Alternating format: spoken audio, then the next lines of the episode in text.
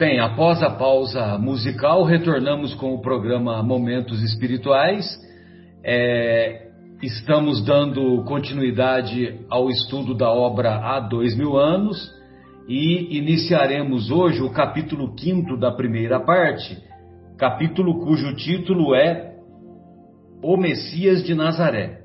E nós encerramos o capítulo anterior com acompanhando a, a angústia e a tristeza imensa do Públio, do Públio Lentulus e da, e da Lívia, porque a, a Flávia, a filhinha deles, adoecera gravemente e, evidentemente, para os conhecimentos da época, a, eles já estavam até esperando pelo pior, esper, esperando pela, pela morte da pequenina, né?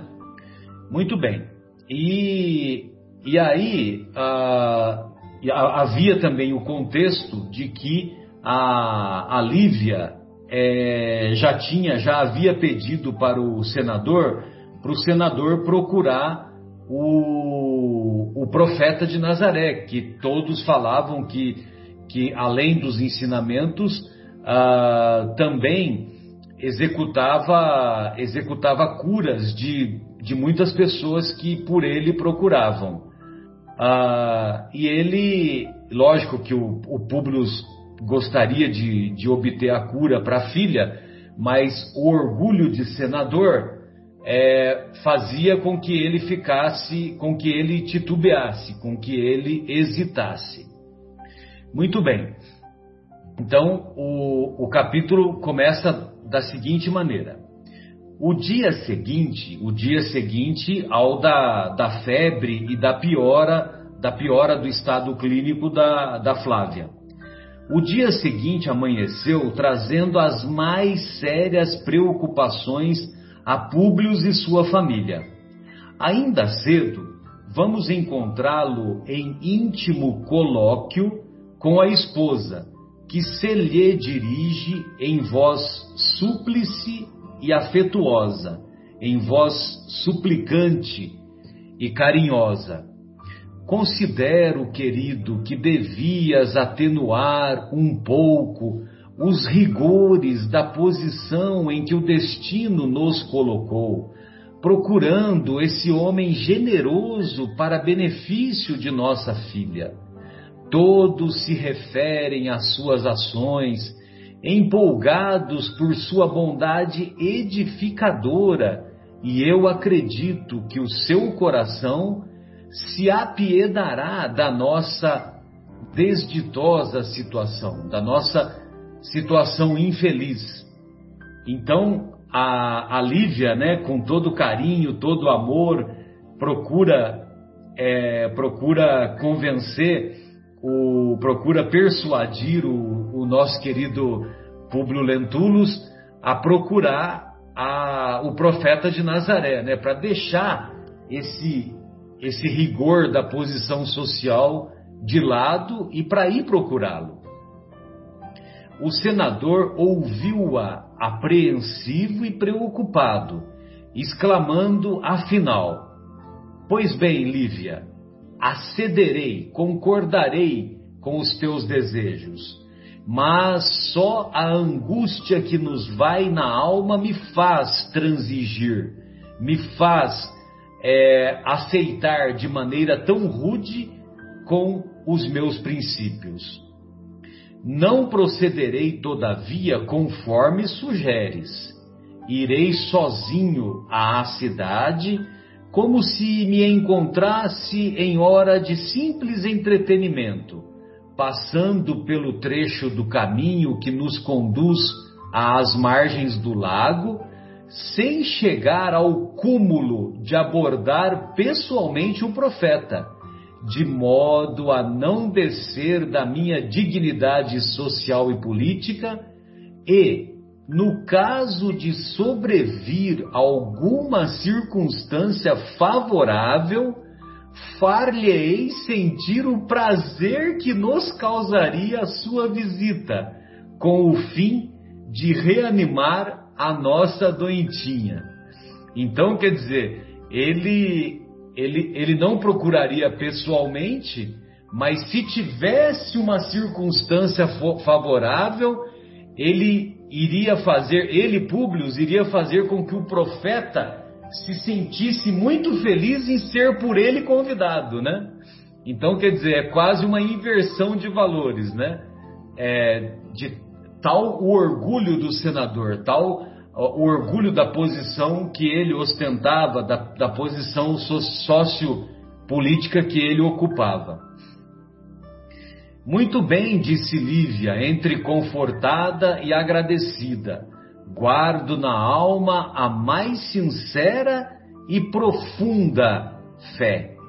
Vai sim, querido, ficarei rogando a bênção dos céus para a nossa iniciativa. O profeta, que agora surge como verdadeiro médico das almas, saberá que atrás da tua posição de senador do império há corações que sofrem e choram.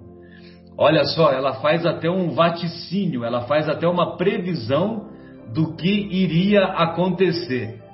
Que alma generosa que era, que era ou que é a Lívia, né?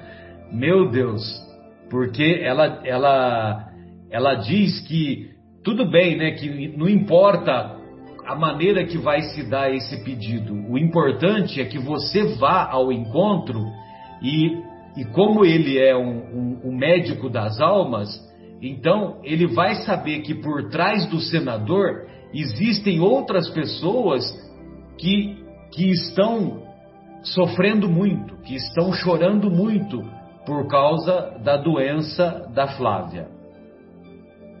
Públio notou que a esposa se exaltava nas suas considerações, deixando-se conduzir pelo que julgava um excesso de fraqueza e pieguismo.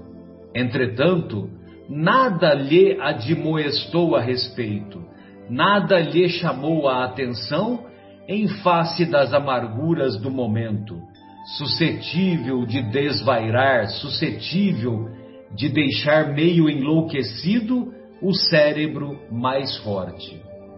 Quando ele fala excesso de fraqueza e pieguismo, então eu procurei lá o, o, o, o significado de pieguismo e pieguismo é sentimentalismo exagerado. Ou seja, o, o Públio referia-se à esposa ao sentimento dela como um pieguismo, né? como um sentimentalismo exagerado, uma vez que ele era um homem, um homem de ciência, ele era um homem é, prático, né? na, na, de acordo com as, com as tradições dos, dos homens que pertenciam ao, ao governo do Império Romano.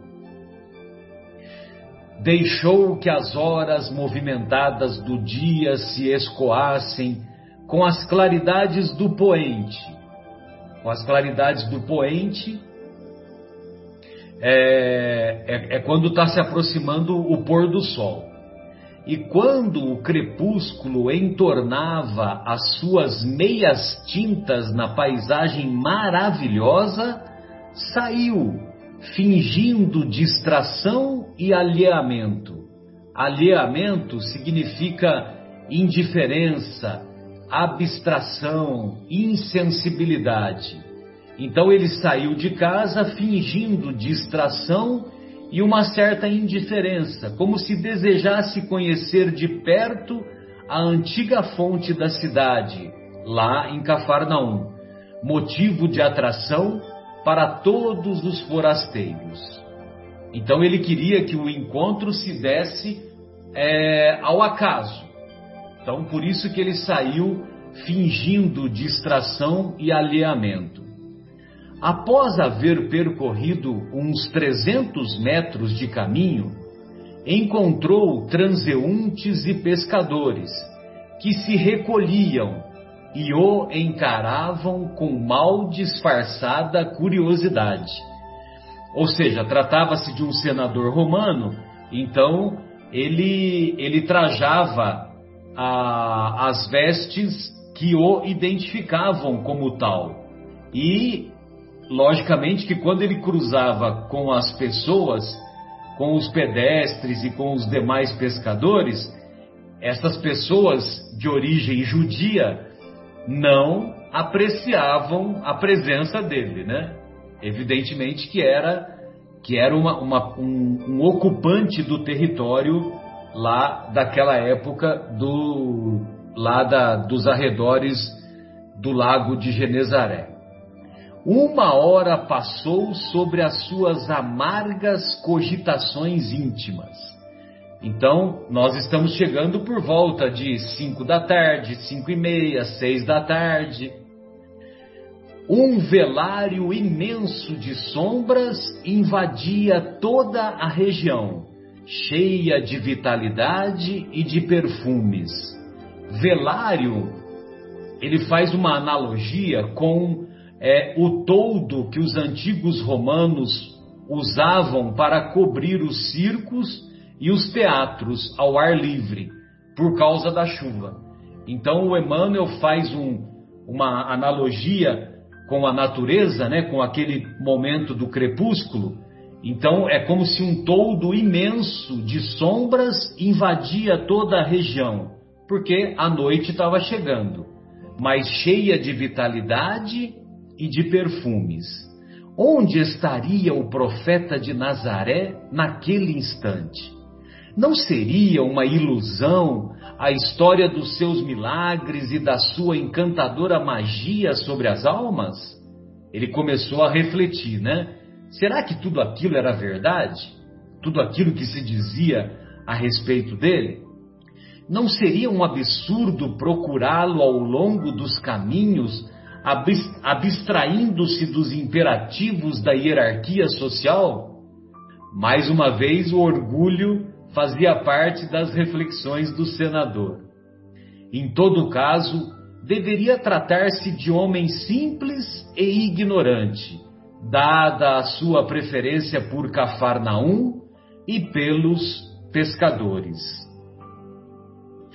Dando curso às ideias que lhe fluíam da mente incendiada e abatida, Públio Lentulus considerou dificílima a hipótese do seu encontro com o mestre de Nazaré. Como se entenderiam?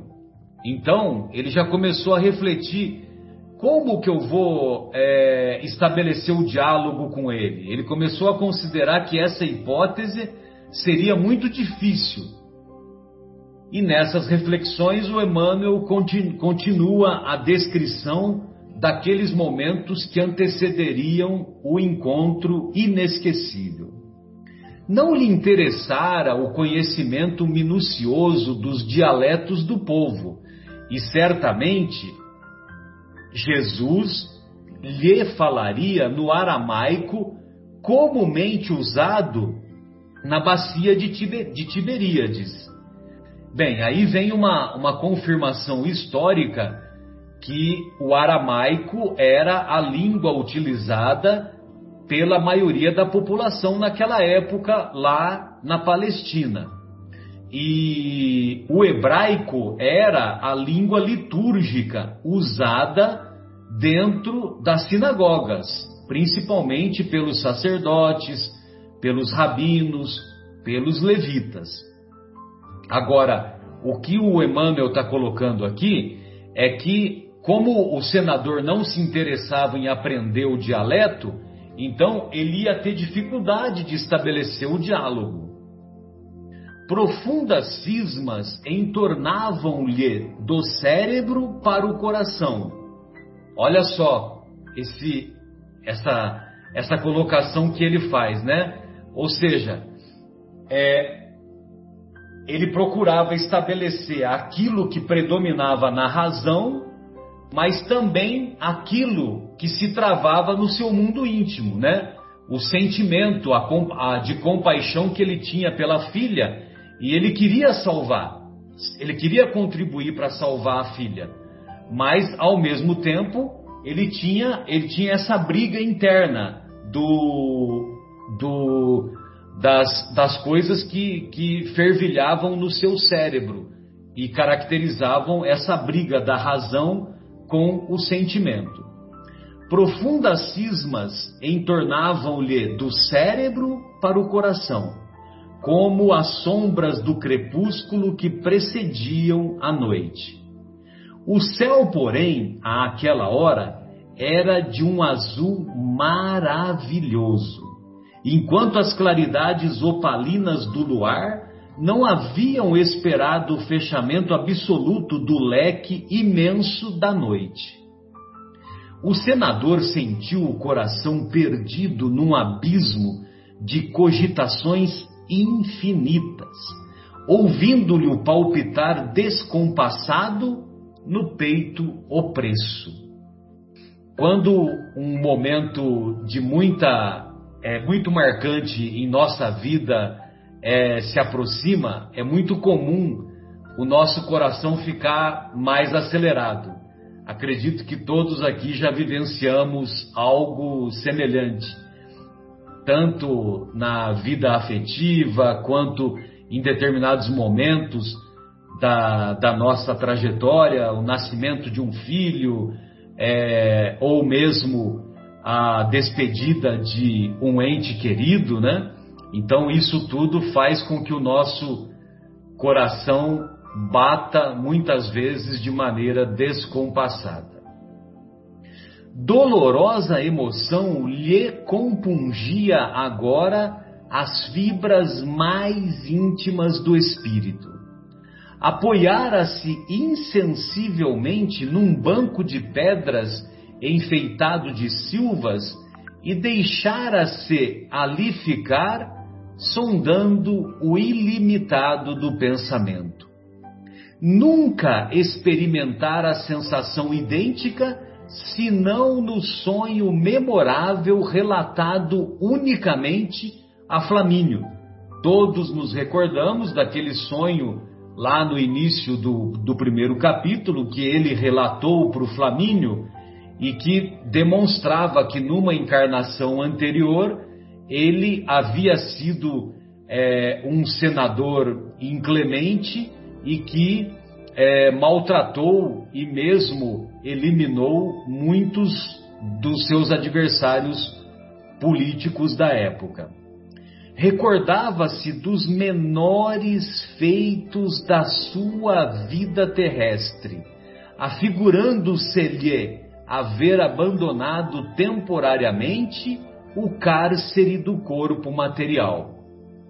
Sentia profundo êxtase diante da natureza e das suas maravilhas, sem saber como expressar a admiração e reconhecimento dos poderes celestes, tal a clausura em que sempre mantivera o coração insubmisso e orgulhoso das águas mansas do lago de, Nara, de, de Genezaré, parecia-lhe emanarem suavíssimos perfumes, casando-se deliciosamente ao aroma agreste da folhagem.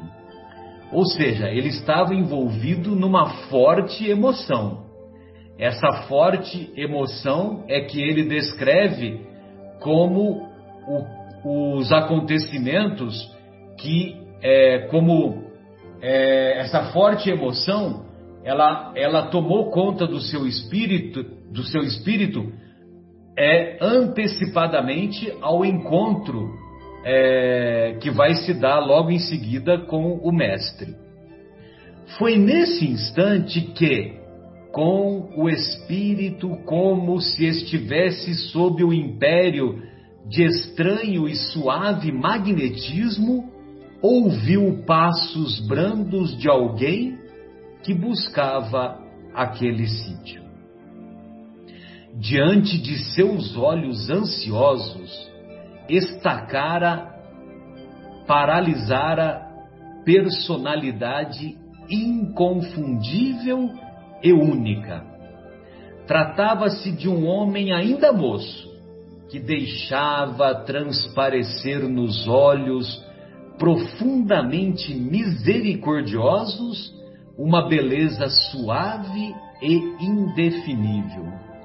Vocês se recordam que quando nós estudamos a obra Paulo e Estevão, volta e meia o Emmanuel descrevia o olhar das mais variadas personagens, né?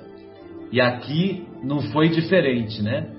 Olhos profundamente misericordiosos revelavam uma beleza suave e indefinível. Longos e sedosos cabelos molduravam-lhe o semblante compassivo, como se fossem fios castanhos levemente dourados por luz desconhecida. Sorriso divino, revelando ao mesmo tempo bondade imensa e singular energia, irradiava da sua melancólica e majestosa figura uma fascinação irresistível. Ou seja, toda essa descrição que o Emmanuel faz mostra o magnetismo dessa personalidade extraordinária que o nosso querido Mauro vai dar continuidade, né, Mauro? Vamos lá. Agora é uma parte muito interessante do livro, né? Que eu tenho o prazer de ter caído aqui comigo, né? Talvez a mais marcante delas, é. né? Então, continuando, Públio Lentulus não teve dificuldade em identificar aquela criatura impressionante, mas no seu coração marulhavam ondas de sentimentos que até então lhe eram ignorados. Ou seja, a presença de Jesus desperta nele coisas que ele jamais tinha percebido, né?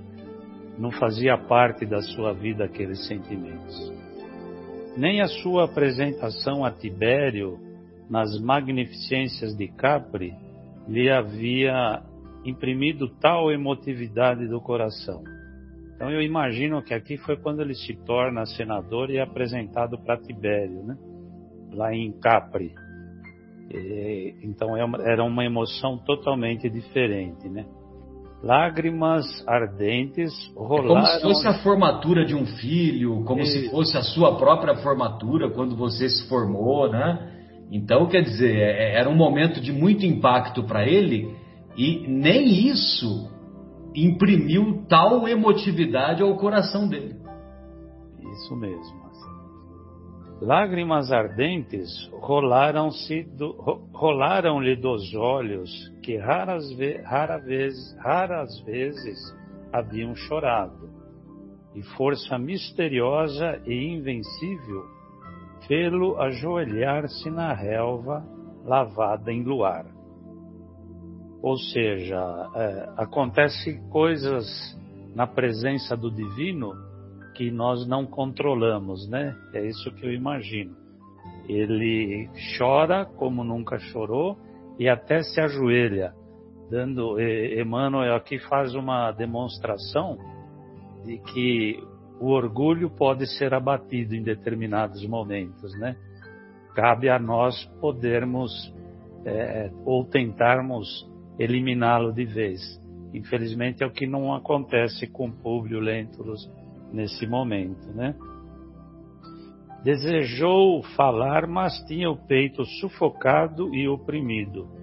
Foi quando então, num gesto de doce e, sob, e soberana bondade, o meigo Nazareno caminha para ele, qual visão concretizada de um dos deuses de suas antigas crenças e pousando-lhe carinhosamente a destra em sua fonte, exclama numa língua encantadora, numa linguagem encantadora, que Públio entendeu perfeitamente, como se ouvisse o idioma patrício, dando-lhe a inesquecível impressão de que a palavra era de espírito para espírito, de coração para coração.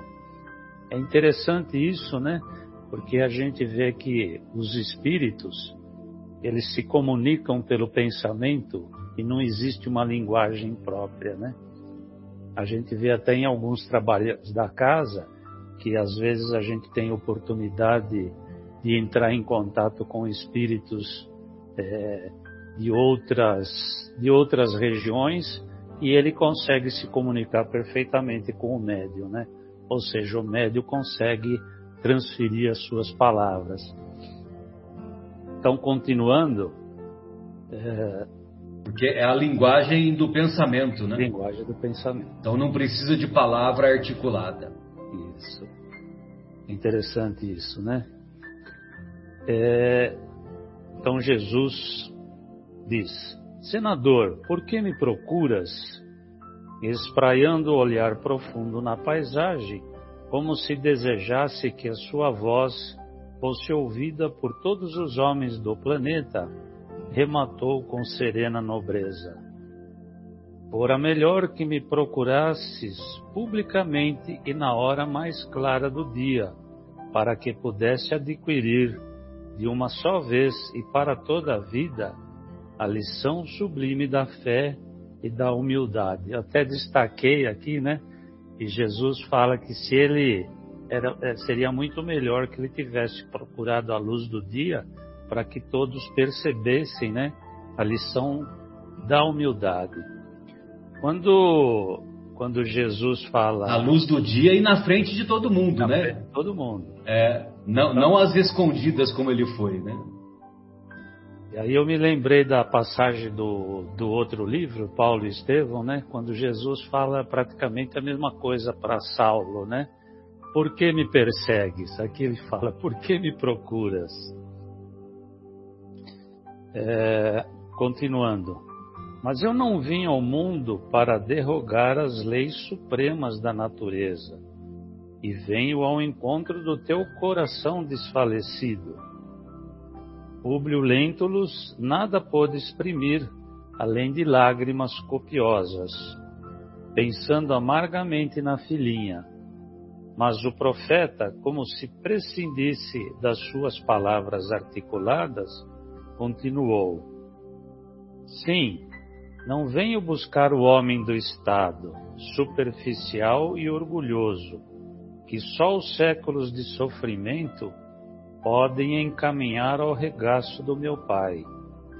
Venho atender às súplicas de um coração desditoso e oprimido e ainda assim, meu amigo, não é o teu sentimento que salva sua filhinha leprosa e desvalida pela ciência do mundo, mas porque tens ainda a razão egoística.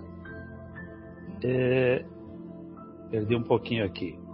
Então, voltando aqui, depois que ele fala que é, não é, o, não é o teu sentimento que salva a filhinha leprosa e desvalida pela ciência do mundo, porque tens ainda a razão egoística e humana. É sim a fé e o amor da tua mulher, porque a fé é divina. Interessante que Jesus é meio bravo, né? Ele não. Ele, apesar de toda a sua amorosidade, ele mostra para ele que não foi o orgulho dele que está fazendo com que Jesus venha, ou o poder dele, mas a fé que a esposa dele demonstra. Não me parece isso? Que Jesus é, é, é, é duro em determinadas situações para que as pessoas consigam enxergar a, a necessidade da sua renovação, né? É, ele sempre agiu com energia e brandura, né? Enérgico mas brando de coração, né? Exato. Basta um raio só das suas energias poderosas para que se pulverizem todos os monumentos das vaidades da terra. Então, continuando, comovido e magnetizado, o senador Públio considerou intimamente que seu espírito pairava numa atmosfera de sonho tais as emoções desconhecidas e imprevistas que lhe represavam o coração, querendo crer que os seus sentidos reais se achavam travados num jogo incompreensível de completa ilusão. Ou seja, é, isso também eu acho que é um sentimento de orgulho do Públio Lentulus, né? Porque ele acha que aquelas emoções desconhecidas deveria, ele deveria estar sonhando, né? Porque ele como uma pessoa, como um senador culto e que não se deixava é, não se deixava levar por, por influências por ele não conhecidas, né? Ele achava, só posso estar sonhando, isso não deve ser uma coisa real. E aí Jesus diz para ele, lendo o pensamento dele: Não, meu amigo, não está sonhando. Exclamou meigo e enérgico o mestre, adivinhando-lhe os pensamentos. Depois de longos anos de desvio do bom caminho, pela senda dos erros clamorosos, encontras hoje um ponto de referência para a regeneração de toda a sua vida. É, acho bem interessante isso também que Jesus fala. Você está tendo despertamento. Cabe a você modificar-se daqui para frente. Está, porém, no teu querer o aproveitá-lo agora ou daqui a alguns milênios. Isso vale para todo mundo, né? Nós temos a oportunidade, né? Será que a gente vai aproveitar agora ou quiçá daqui a alguns milênios, né?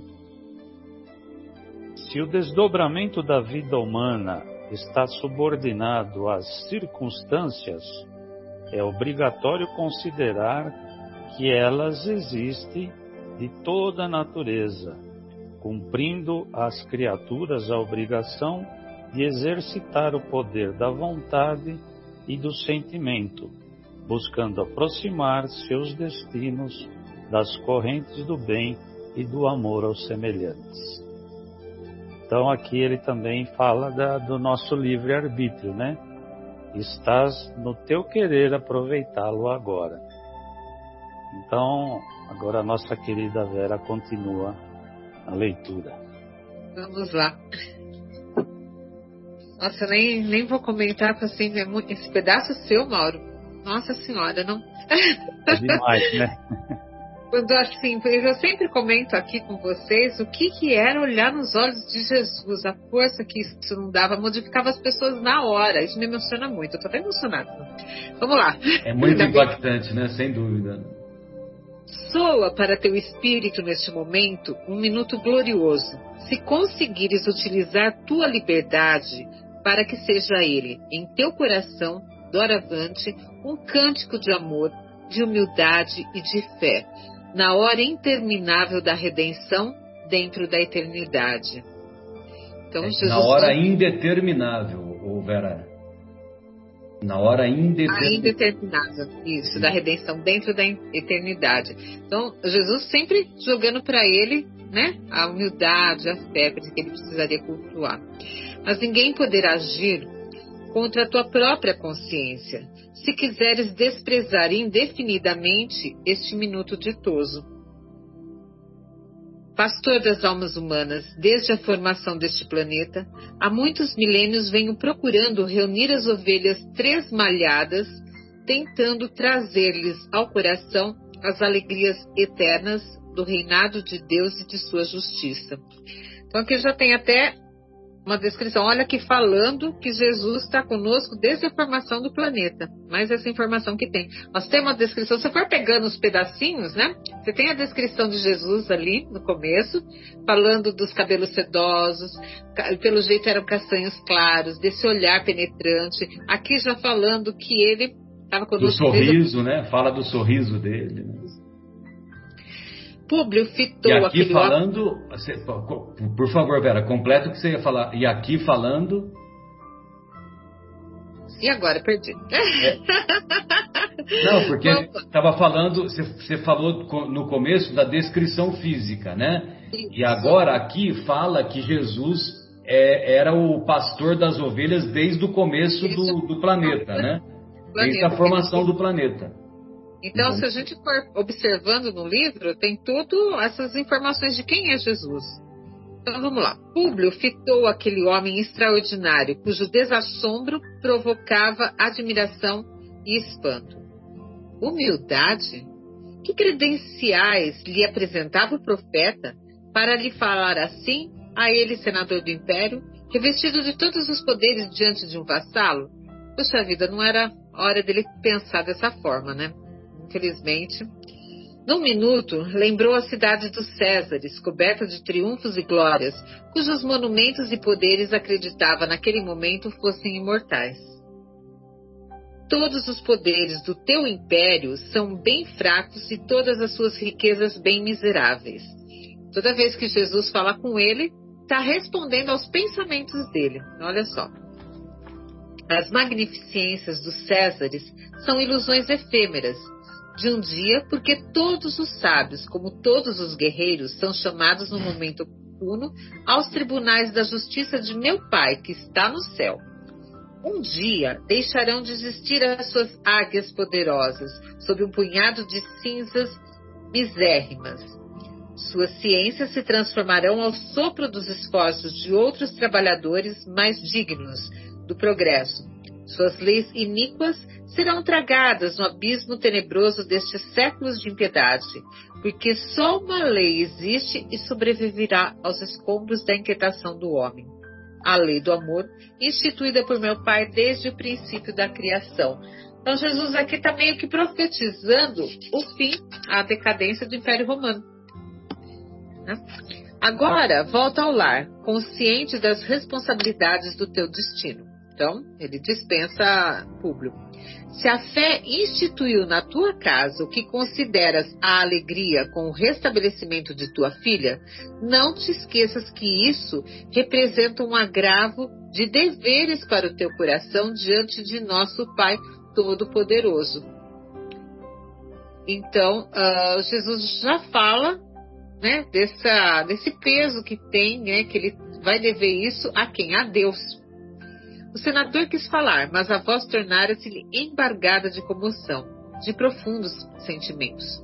Desejou retirar-se, porém, nesse momento, notou que o profeta de Nazaré se transfigurava de olhos fitos no céu. Olha que cena interessante. Ele olha para Jesus e Jesus está transfigurado, olhando para o céu. Aquele sítio deveria ser um santuário de suas meditações e de suas preces, no coração perfumado da natureza porque Públio adivinhou que ele orava intensamente, observando que lágrimas copiosas lhe lavavam o rosto, banhado então por uma claridade branda, evidenciando a sua beleza serena e indefinível melancolia. É mais um momento de assim, transfiguração do mestre, porque ele está orando. Então aqui parece que ele, eh, o público vê ele envolto numa luz, né? Ilumina todo ele. Então acho que isso, quando Jesus elevava o pensamento em oração ao Pai, falando direto ao Pai, acho que deveria acontecer dessa forma como Emmanuel descreve aqui. Agora é você, Gilmar. Então, antes de passar para o Egimar, só, na sua parte aí, Vera, eu, eu, me ocorreram aqui duas observações, né? A primeira observação é uma que você fez a referência, é, pastor das almas humanas desde a formação deste planeta, né? Então, nós vamos encontrar lá na obra Gênesis, lá do Antigo Testamento, logo no comecinho do primeiro capítulo, então, Deus fez as águas, Deus fez o firmamento, Deus fez os animais, Deus fez, Deus fez, Deus fez. Aí chega lá no, no versículo 26, Deus disse: façamos o homem a nossa imagem como nossa semelhança. Então, até então, era só Deus fez, Deus fez, Deus fez. Agora, quando é para fazer o homem, é façamos o homem. Ou seja, façamos está na primeira, na primeira pessoa do plural. Por quê? Porque Deus se, se uniu a um conselho de benfeitores espirituais de alta hierarquia para a confecção daquilo que seria a alma humana. E também o, aquilo que, que a alma humana também ia ter vida no corpo humano. E nesse momento, esse conselho de benfeitores espirituais é nesse momento que está Jesus. Entendeu? Então por isso que ele fala, pastor das almas humanas desde a formação deste planeta. Agora, além disso, tem a, a outra observação que eu separei dessa sua parte, é as ovelhas tresmalhadas, né? Nós vamos encontrar naquela célebre mensagem que se encontra no capítulo 6 do Evangelho segundo o Espiritismo, o Cristo Consolador, vocês se lembram, né? Venho como outrora aos filhos transviados de Israel. Lembra disso, né? Então, ovelhas tresmalhadas, né? O que, que significa ovelha tresmalhada? Tresmalhada significa transviada, perdida, né? E na mensagem, nessa mensagem do Espírito de Verdade, ele usa logo no começo Venho como outrora aos transviados filhos de Israel trazer-vos a verdade e dissipar as trevas.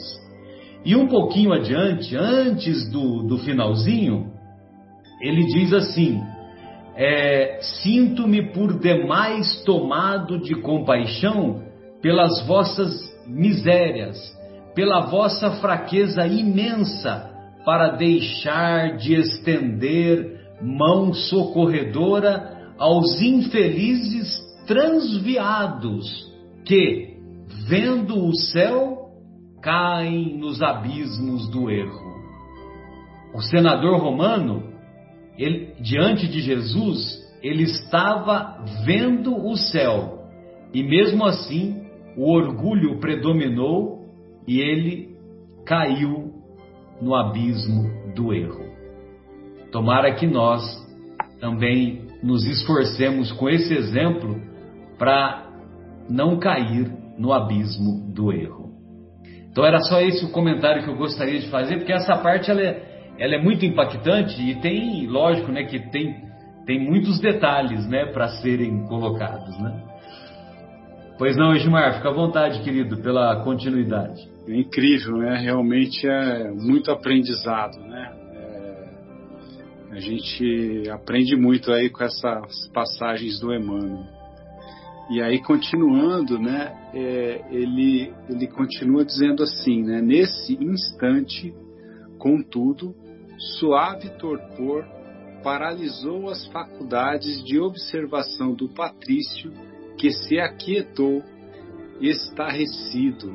Quer dizer, ele, ele, ele, foi, ele paralisou contra a sua vontade, né? Ele estava de uma certa forma apavorado, surpreso, espantado com aquilo que estava acontecendo com ele, né?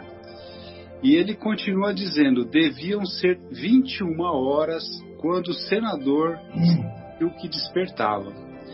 E eu, é, a gente, curiosamente, a gente, é, Emmanuel nunca coloca informação desnecessária, né?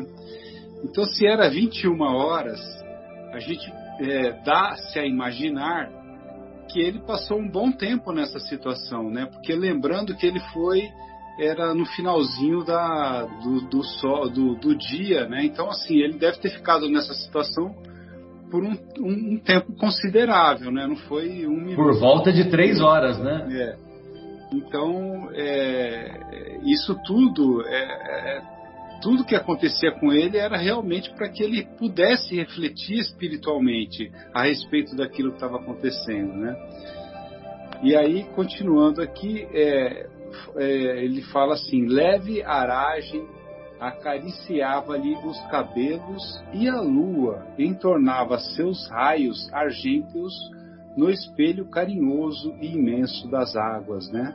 Então aí a gente já imagina que só tinha a claridade da lua, né?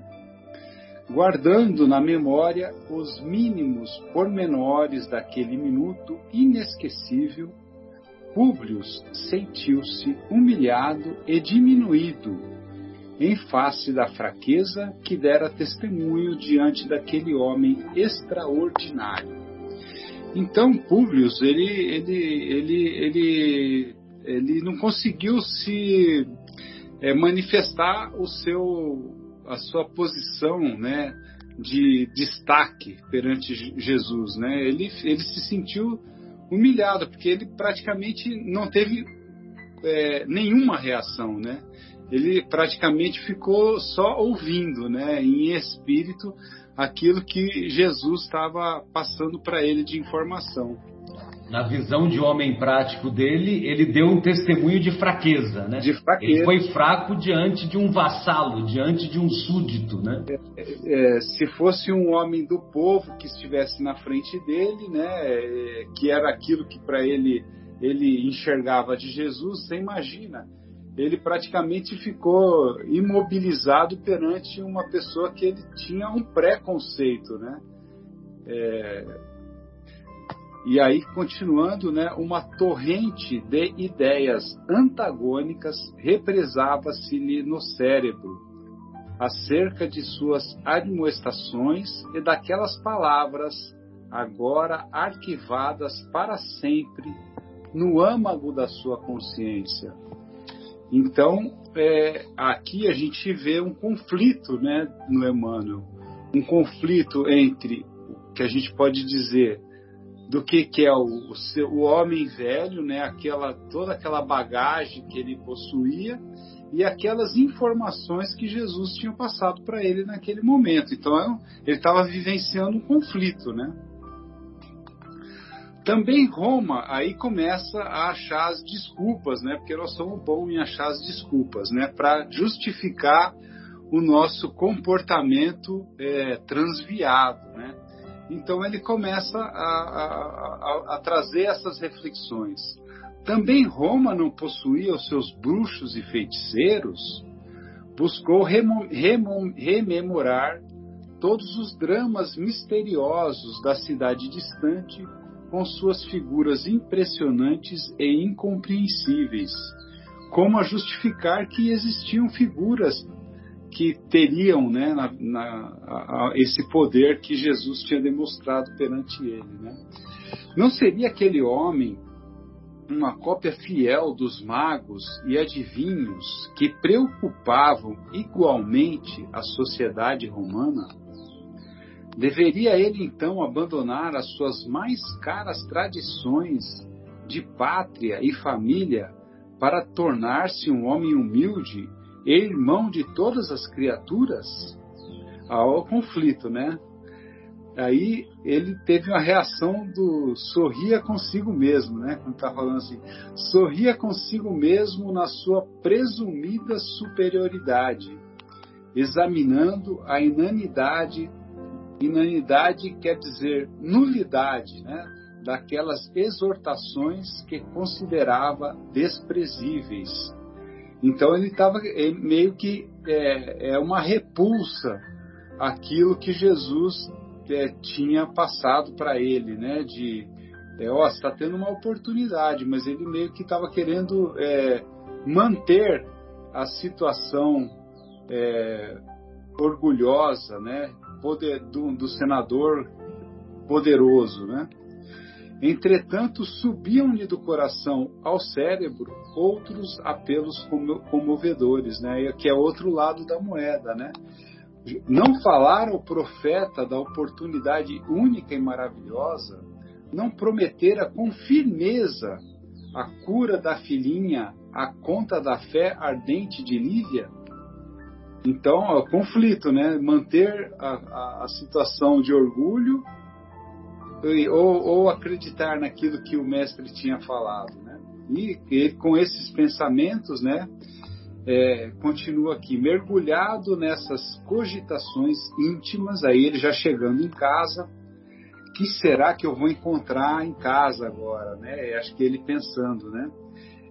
Até por isso que ele fala aqui, abriu cautelosamente a porta da residência, encaminhando-se ansioso ao quarto da enferma. Ele não sabia o que ele ia encontrar. Ele estava ansioso. Será que aconteceu mesmo aquilo que o mestre falou? Né? E, ó, suave milagre! A filhinha repousava nos braços de Lívia com absoluta serenidade. E lembrando, né, que é, se a gente lembrar aqui, a menina antes, ela gemia de dor e agora ela estava em absoluta tranquilidade. Antes ela estava coberta de feridas pútridas, né? Que era um sentimento de dor. Ela tava, ela, ela, ela, a menina estava com, com dor, né? E agora ele encontrava a filha em absoluta serenidade. Ou seja, ela ela ela estava com uma situação confortável agora. Então, sobre-humana e desconhecida força mitigar-lhe os padecimentos. Né? Ele, ele, não consegue explicar aquilo que ele está enxergando. Porque, é, é, Mitigar que é, significa acalmar, abrandar, ah. né? Porque é, alguma coisa aconteceu que que, que diminuiu né, os padecimentos que, ela, que a menina estava sentindo. Porque seus olhos deixavam entrever uma doce satisfação infantil, iluminando-lhe o semblante risonho. Então Lívia começa agora a contar o que aconteceu. Lívia contou-lhe então, cheia de júbilo maternal, que em dado momento a pequenina dissera experimentar na fronte o contato de mãos carinhosas, sentando-se em seguida no leito, no leito, como se uma energia misteriosa lhe vitalizasse o organismo de maneira imprevista. Alimentara-se a fé, a febre desaparecera contra todas as expectativas, ela já se já revelava atitudes de convalescente, palestrando com a mãezinha com a graça espontânea da sua meninice. Então, é, e era uma coisa é, não, não existe acaso, né? É, foi justamente no momento que ele encontrou com Jesus e retornou. Ele saiu com a filha de um jeito e voltou com a filha de outro, né? Então basta ter olhos para enxergar, é, o orgulho dele não deixou ele enxergar né, a transformação. Terminado o relato, a jovem senhora concluiu com entusiasmo: Desde que saíste, eu e Ana oramos com fervor junto da nossa doentinha, implorando ao profeta que atendesse ao teu apelo, ouvindo nossos rogos, e agora eis que a nossa filhinha se restabelece. Poderá, querido, haver felicidade maior do que esta? Ah, Jesus deve ser um emissário direto de Júpiter, enviado a este mundo em gloriosa missão de amor e de alegria para todas as almas. Ana, porém, que escutava comovida, interveio num gesto espontâneo e incoercível oriundo da grata satisfação daquele momento. Né? Então, Ana vai fazer aqui uma observação a respeito dessa dessa situação, né? Você que continua agora, Marcelo? Não, mas aí a gente vai deixar para a semana que vem. Vai, okay. vamos, vamos, terminar aqui, né? Quando é, justamente quando a, a Lívia comenta, né? É, como que se deu a, o processo de cura da filha pro pro, pro Publius, né? E aí a gente vai deixar os, os, o curso dos acontecimentos para a próxima semana, viu, Edmar? Okay. Senão vai ficar, senão vai ficar muito, muito extenso, né? E, e, dessa, dessa sua parte, assim, um pouquinho antes, né? É, que eu achei muito legal, é, é quando ele diz assim, guardando na memória, logo, logo na, no comecinho da, da, da parte que lê coube, né? Guardando na memória os mínimos pormenores daquele minuto inesquecível. E realmente ele guardou na memória, né? Porque ele, dois mil anos depois, ele trouxe para nós, com riqueza de detalhes, esse encontro inesquecível. E a outra coisa que me chamou a atenção na, na, na parte que lhe coube é que é, quando ele chega lá e encontra a, a filha é, com absoluta serenidade, ele contrastava, né? Porque passaram-se três horas e contrastava com o que tinha ocorrido um pouco antes. Porque um pouco antes ele não conseguiu articular uma palavra sequer com, com o profeta de Nazaré e ele e, e ficou ajoelhado diante dele. E ainda ele viu que, no, que num determinado momento o mestre ergueu as mãos para o céu e fez uma oração fervorosa. Certamente naquele momento, o espírito do mestre, né, que tem uma grande capacidade, certamente naquele momento o espírito do mestre se transportou até o lar da, da Flávia, né? Como há muitos relatos de cura dessa maneira, é, que foram executadas pelo Eurípides Barçanufo, né? Na, na trajetória lá do Eurípides, né? Uhum. Então, quer dizer, naquele momento, ele em espírito foi até o quarto da Flávia, curou a Flávia, né? Então, quer dizer, não tem. O, o, os momentos ocorreram todos naquele, naquele período. É. Então, quer dizer, não tem como ele não. É, ele não reconhecer, ou melhor, não teria como ele não reconhecer que a cura se deu naquele instante, né, Edmar? É, e nós vamos ver, nos, nós vamos ver que, ele, que o orgulho vai impedir que ele assim reconheça. Né? Desculpe, pode falar, desculpe. É, não, o pior cego é aquele que não quer enxergar, né? Porque as evidências estavam ali gritantes, né? Exatamente. Bem, amigos, então é, o, o, Mauro, a Vera, se quiser fazer mais algum comentário, Vera, é, Mauro, fiquem à vontade e, e aí a gente já caminha para a despedida, né? Não, é só assim, quando você falou de Eurípides, né? Você vê o patamar de, do espírito de Eurípides também, né? Deve estar lá entre os os críticos também, porque. E assim, que bênção tudo isso no Brasil. Bezerra de Menezes, Eurípides Barçanufo, me ajude a lembrar, Chico Xavier, né? É, o, o Cair Bachutel, Bezerra então, de Menezes. Grandes nomes, tudo no Brasil. Por isso, Brasil será, com certeza, o coração do mundo, a pátria do Evangelho. Vamos ter essa fé. É, a, a sementinha está sendo, tá sendo implantada, né? Já faz tempo. O próprio Divaldo Franco, né? Sim. Uma história belíssima. Né?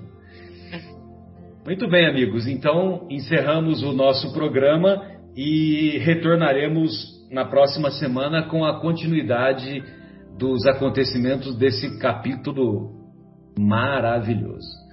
Um grande abraço a todos. Da nossa parte, tchau.